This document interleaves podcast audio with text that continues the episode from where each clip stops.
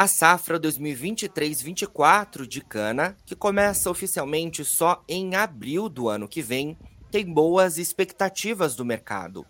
Ela pode se aproximar de uma moagem de 600 milhões de toneladas no centro-sul do país. Porém, para manter esse excelente nível, os canavicultores já estão atentos a fatores que podem reduzir a produtividade, como as pragas, doenças e as plantas daninhas. Nós temos vindo aí de um histórico de safras difíceis, né? Com geada, pouca água, com incêndios. E esse ano nós somos favorecidos pelo clima. O clima é esse que reflete numa melhor produtividade quando a gente fez um bom manejo de plantas daninhas, quando a gente adubou corretamente, quando nós plantamos aí dentro de uma janela ideal, quando nós colhemos o canavial no momento correto.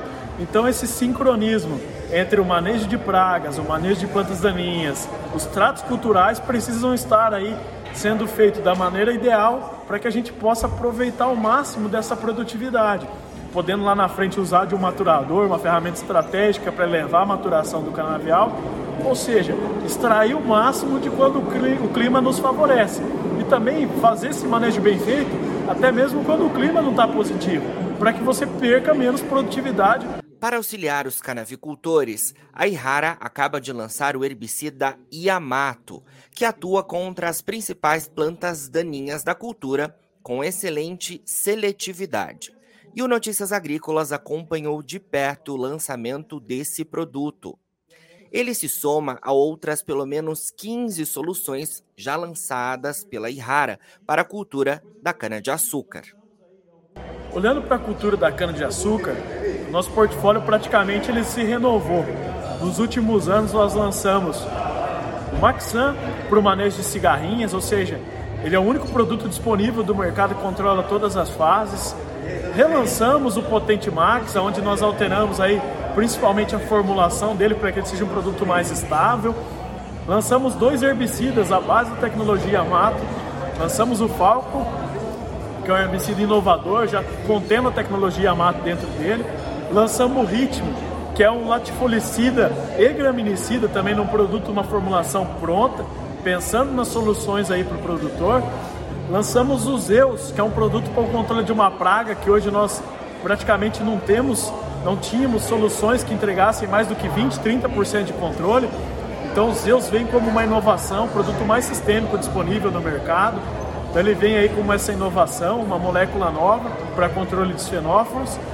E acabamos de lançar hoje o Yamato, que é um novo herbicida disponível da forma isolada, mas ele não vem sozinho. Então, junto com o Yamato, nós temos como complemento dele o Eject, o que nos dá uma plataforma de herbicidas, o Falco, o Ritmo, o Yamato e o Eject para essa associação dos dois e a possibilidade de mistura. O pesquisador Carlos Alberto Azania, do Centro de Cana do Instituto Agronômico de Campinas, o IAC, acompanha de perto há cerca de 15 anos os testes desse produto. Ele destacou para a gente a inovação relacionada a essa nova solução e a sua seletividade. Eu tenho percebido, sim, nesse produto uma enorme seletividade, né? sobretudo.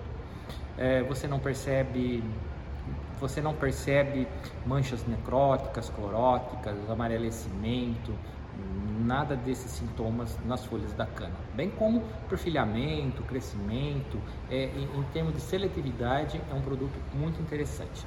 Quanto ao portfólio de controle, é um produto que eu percebi que ele controla muito bem folhas estreitas, ou seja, capins, né? o que inclui o capim camalote. O capim camalote é uma planta de extremo difícil controle e o Yamato né, consegue ter um certo efeito de supressão também sobre esse capim. Quanto às folhas largas, né, de sementes pequenas, exemplo de um caruru, uh, ou picão preto, ele controla muito bem. O Azania também falou sobre a versatilidade que o Yamato tem nas mais diferentes condições de tempo das lavouras brasileiras. O Yamato, né, ele é muito versátil, porque ele pode ser aplicado tanto num período de estiagem como também num período de umidade. Num período de estiagem, o Yamato realmente ele não vai volatilizar, ele não vai degradar. e nem, e nem mesmo a, a temperatura, não é? é termodegradação também chamada.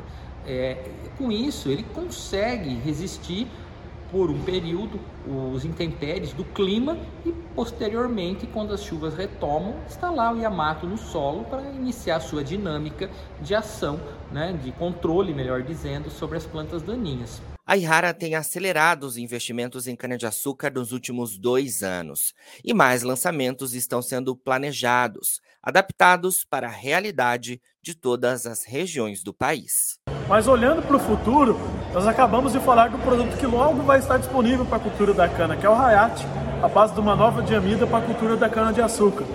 E aí a Ihara, sendo uma empresa de pesquisa e desenvolvimento, não para por aí até 2025 nós temos aí mais 4 ou 5 produtos aí sendo estudados para lançamentos em cana, desde a área de químicos até biológicos. Então é raro uma empresa de pesquisa e desenvolvimento não paramos de inovar.